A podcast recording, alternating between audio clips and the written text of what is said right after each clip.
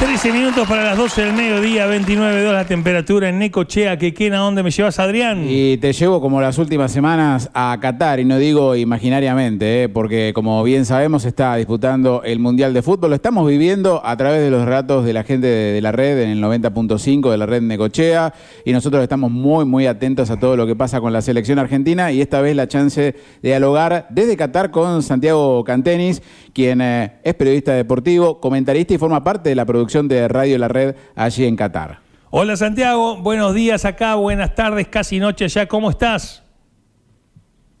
Bueno, un, abrazo para todos, Leandro, Raúl, Adrián y a la audiencia de Segundos Afuera, todo muy bien por acá, 10 minutos para las 6 de la tarde, buenos días para ustedes entonces. Bueno, eh, imagino que procesando un poco lo que fue la conferencia de prensa de, de Scaloni hace minutos, eh, dialogábamos acá, cómo desactivó un poco la información que tenía la prensa, ¿no? Como desacreditando esos rumores. No sé qué análisis haces vos, qué análisis hacen desde el grupo de periodistas de, periodistas de la red respecto de todo lo que se habló ayer y, cómo queda hoy eh, ese, ese rumor y pensando en el equipo de mañana. El propio técnico dijo que se iba a ver en la práctica de esta tarde. Eh, que bueno, faltan 10 minutos para que arranque el entrenamiento de la selección.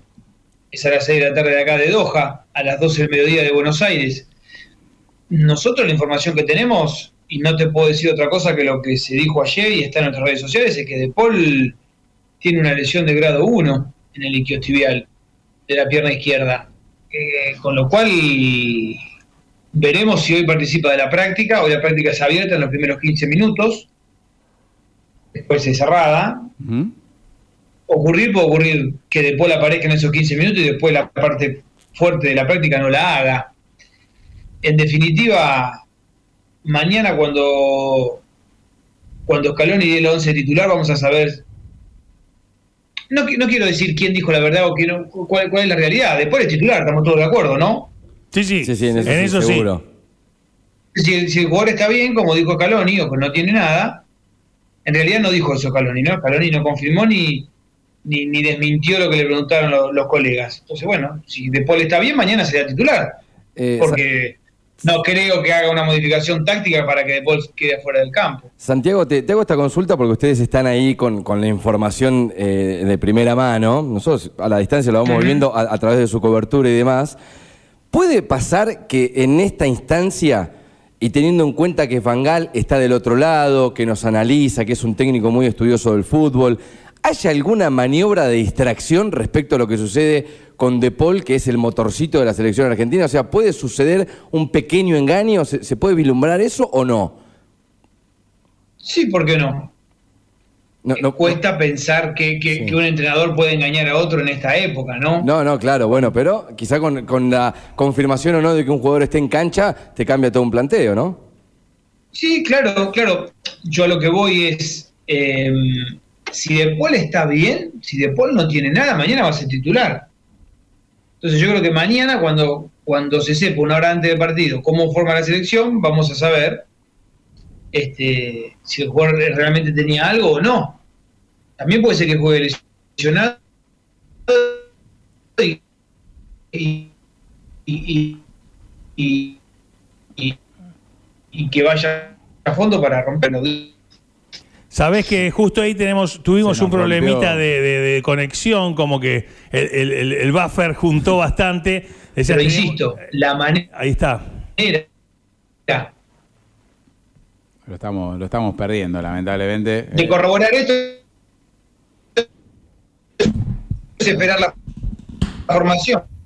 Está bien, está bien, es la manera de esperarlo, realmente ahí lo pudimos llegar a, recibir bien, vamos a ver si empieza a, conectar mejor. Santiago, hablabas de Scaloni y, eras muy, muy detallado en eh, eh, lo que dijo Scaloni fue eh, yo veo, eh, veo las conferencias de prensa y no se sale un segundo, un segundo del libreto eh, respecto a no hablar de ningún jugador individual, habla del equipo, como, es como si tendría una materia preparada, cómo no salirse del libreto en las conferencias de prensa. ¿Ves algo así vos? Sí, veo algo así, creo que él evolucionó en ese sentido, desde sus primeros eh, de sus primeros tiempos como entrenador del seleccionado. A mí me gusta cómo declara entrenador de la selección argentina, porque hasta por momentos es, conceptual, o sea, deja algo eh, en sus declaraciones, cuando explica cuestiones de juego, o cuando habló de por qué él no cree en los esquemas, por qué un jugador que en un costado puede ser extremo cuando va hacia el otro lado no es extremo y cumple otra función. A mí me gusta cómo habla el entrenador entiendo que también es una forma de gestionar y no generar en, las conferencias de prensa problemas o, focos de atención que no tiene por qué haber. Me parece que es una persona que también transmite valores. Hoy recuerdo a Alejandro Sabela, me parece que eso es muy importante. Eh, me parece que él no es que simplemente se sienta y se pone el cassette. Él se sienta y gestiona con su estilo las, las conferencias de prensa, las declaraciones, y a mí me gusta. Este, me, siento, cuando, hoy habló él de que la selección representa a los hinchas y que más allá de lo que pase mañana eso no va a cambiar. Yo estoy de acuerdo con eso. A mí me representa esta selección, me representa el fútbol como argentino, el fútbol que la selección practica me representa, y también me representa este entrenador, porque además habla del juego, y a mí me gusta que los entrenadores hablen del juego. Bueno, te, pido una opinión sobre el resto de este mundial, ¿no? Hay ocho selecciones que siguen en carrera, le dábamos el párrafo a la selección argentina. Eh, ¿Es Brasil tan candidato como vemos acá? Eh, ¿Te parece que eh, se puede romper un poco eso con un mejor planteo de lo que han hecho los rivales que ha tenido hasta acá? ¿Es Francia Inglaterra el, gran cuco europeo? ¿Cómo lo, palpitan ustedes allá, analizándolo a partir de la experiencia? Mira, a mí me tocó ver en cancha a Croacia, a Brasil, a Francia, a Portugal y a Argentina. Yo creo que hoy los máximos candidatos son Francia y Brasil. Eh, me gustó, es cierto que yo a Brasil lo vi contra Camerún, que Tite había cambiado todo el equipo, quizás no es referencia. Eh, a mí Francia me gusta mucho cómo juega, sobre todo las variantes que tiene eh, juega con cuatro delanteros de arranque, pero Griezmann juega como un mediocampista, incluso con funciones defensivas. Eso me parece muy interesante. Y tiene a, uno de los mejores jugadores del mundo, que es eh, Mbappé. Y en estas instancias donde la paridad entre equipos crece, estos jugadores que tienen desequilibrio en el uno contra uno marcan la diferencia. Y Francia lo tiene con Mbappé. Argentina la tiene con Messi y por eso es muy importante que vuelva Di María. Me parece que Inglaterra es un equipo también que tiene muchas variantes en ataque, tiene muchos jugadores en el máximo nivel. No fueron tan presionados estos equipos a la hora de manejar la pelota. Bellingham y Rice, que es ese doble pivot que tiene Inglaterra, han demostrado muy buen juego, pero han jugado con comodidad. Entonces, veremos si Francia, con Chouameni, con Rabiot, con Griezmann, aunque Francia se siente cómoda corriendo de contragolpe, de Shams ha diseñado un equipo pragmático con el correr de los años, aunque este tiene un poco más de juego asociado. Digo, por ahí Francia le cede un poquito la pelota y, apuesta a, jugar al espacio, pero lo quiero ver Inglaterra presionado. Em, a mí me gusta cómo juega Brasil, no, no, descubro nada con esto. Em, ahora está jugando con, con, con Militado de marcador lateral derecho. Hay que ver eso, ¿eh? hay que ver contra un equipo que lo exija. No va a ser el caso de Croacia, porque Croacia no juega con extremos, por eso todo juega Perisic y, se suele cerrar Perisic para ganar el área, pero bueno, ese es un examen para Brasil también, ¿no? Ver qué, qué, puede ofrecer ante Croacia, que es un equipo que yo lo vi contra Japón, que vi un equipo lento, muy aguerrido, con mucho oficio, esto es cierto, pero no lo vi en gran forma Croacia. Creo que Kovacic, Modric eh, se debe un gran partido en este mundial todavía y aún no ha llegado. Quizás sea mañana ante Brasil, con lo cual eso es, muy importante. Portugal eh, me gustó más que Países Bajos y me gustó tanto como Argentina. Portugal es un equipo que sabe aprovechar muy bien los espacios. Y te digo sin Ronaldo, te estoy contando, ¿eh? con este chico Gonzalo Ramos que marcó tres goles la noche pasada ante Suiza un jugador que me sorprendió por la sencillez con la que define el área, de manera veloz, o sea, con pocos toques y efectivo, pero lo vimos poco porque además este chico Gonzalo Ramos tiene un caso similar al de Julián Álvarez, porque fue convocado en noviembre de este año, recién a la selección mayor, y, está dando sus primeros pasos en este mundial y, en gran forma. Y nos estamos olvidando de que está Cristiano en el banco, pero Otavio, William Carvalho, Bruno Fernández, Bernardo Silva, le dan una movilidad y un trato de pelota a Portugal que es muy difícil de quitársela. Y si no ocupas bien los espacios, si te distraes y te moves eh, sin coordinación, te, te lastiman, que fue lo que le pasó a Suiza. Marruecos es un equipo furioso, lo digo bien, con furia, con, mucha garra a la hora de jugar y te compromete, te compromete. Va a ser un muy lindo cruce el de Marruecos y Portugal. Eso es un poco lo que pude ver de, todos los seleccionados. Eh, cierro con Argentina. A mí me gusta cómo juega el equipo argentino. Creo que lo hace de acuerdo a las funciones que tienen sus jugadores. Y mm, eh, estoy esperanzado en el partido de mañana, no confiado, sí con esperanzas, porque hay jugadores del equipo nacional que todavía no hicieron su gran partido. Eh, eh tienen para dar más. Te consulto esto en particular, eh, tenés roce con, periodismo internacional. Eh, se, lo ve a Argentina hoy ya como un candidato? Viste que al principio fuimos como como, mm, a ver, después de lo que pasó con Arabia Saudita, le bajamos un poco el precio de nuestra selección y después, paso a paso, muy lentamente y con un crecimiento apropiado, nos fuimos convirtiendo en una de las selecciones peligrosas. ¿Crees que en, un programa, por ejemplo, francés, hasta ahora se está hablando de la Argentina como posible candidato a la Copa del Mundo? Sí, sin dudas. Sí por lo que genera Messi. Claro. Messi genera algo que nosotros... Eh, bueno, por ahí la gente que tiene la posibilidad de viajar y, y estar en los países donde Messi juega o cerca, puede acreditar lo que digo. Yo lo, lo palpé acá. Messi genera mucho respeto. Las grandes figuras del fútbol mundial generan mucho respeto, como Cristiano, como Neymar. Bueno, Messi eh, es una obviedad lo que estoy diciendo, no es la excepción. Y, además lo, dicen los, protagonistas del juego. Argentina con Messi siempre es candidato. Y que realmente ocurre eso. Este, porque no solo es lo que él genera por sus acciones, sino por lo que genera en los demás. ¿No? Más allá de que todos los equipos salen a jugar con valentía, y lo demostró Arabia Saudita, eh, genera un respeto Messi. Bueno, te vas a regalar ante un equipo que tiene a Messi. Hoy, le tengo miedo a Mbappé, por ejemplo, y mismo de pasar del otro lado con Messi en cancha, ¿no? Lo, deben temer.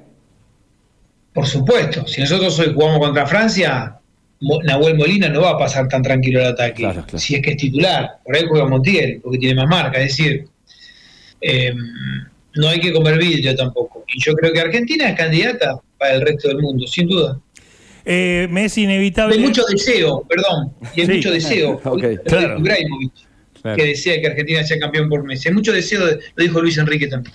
Eh, sí, la, verdad que, es así. Santiago, es inevitable preguntarte, eh, viste la foto de expectativa realidad, me imagino vos en, la red, este, que nosotros, bueno, eh, dentro de, lo que es nuestra planta transmisora, la tenemos en NECO en el 95, te dicen, Santiago, uno lo, sabe profesionalmente, pero bueno, te vas a Qatar, vas a estar de comentarista estás con, te pones la cinta de capitán para, para AM La Red, para, para el Mundial de Qatar. Lo que te imaginabas que iba a ser este Mundial a lo que es, eh, eh, em, ¿te sorprendió desde el lugar, los estadios, desde las costumbres? ¿Es como esperabas? ¿Te sorprendió? Eh, ¿Aún no terminas de acomodarte? ¿Qué fue lo que te pasó profesionalmente? Una experiencia que a cualquiera de nosotros nos gustaría tener, por supuesto. Sí, me sorprendió absolutamente. Eh, me sorprendió, eh, colmó mis expectativas gratamente. Viajar siempre es saludable, yo lo digo, y no, no, no hay que venirse a Oriente Medio. Este, uno puede agarrar el auto e irse a las sierras de Córdoba y palpita una realidad que no conoce. Y si uno está dispuesto, con los ojos abiertos, con los sentidos a flor de piel, en la Sierra de Córdoba también puede tener una gran experiencia. Entonces, viajar siempre es saludable, tomar contacto con otras culturas, animarse uno a contactarse con otras culturas desde el idioma, desde los sabores, desde sus costumbres, desde, meterse en la paciencia, ¿no? Con la ansiedad del porteño, meterse en, la paciencia de, los árabes, en realidad de, los, eh, los cataríes que hemos visto acá, em, gente muy amable, todos hablan un inglés sencillo, con lo cual uno se puede relacionar fácilmente.